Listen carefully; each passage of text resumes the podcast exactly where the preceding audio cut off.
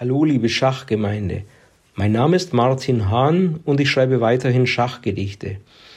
In den letzten Folgen habe ich vermehrt über den Seniorenbereich meines imaginären Schachvereins berichtet. Doch in der heutigen Folge 29 mit dem Titel Carla König ist es endlich wieder an der Zeit, einen Blick auf unsere Jugendabteilung zu werfen. Carla König spielt stark Schach. Gegnerkinder klagen, ach, coole Sneaker, rote Locken, sieht man sie am Schachbrett hocken, Kopf gestützt auf linker Hand, daran prangt ein Freundschaftsband. Carla König siegt mit Stil, Freunde schont sie nicht beim Spiel.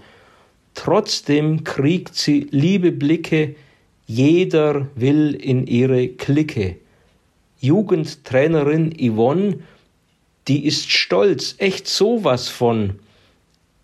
Carla König späht aufs Brett, kneift die Augen, lächelt nett, knallt den Läufer nach G7, siegt beim Schnellschach nach Belieben.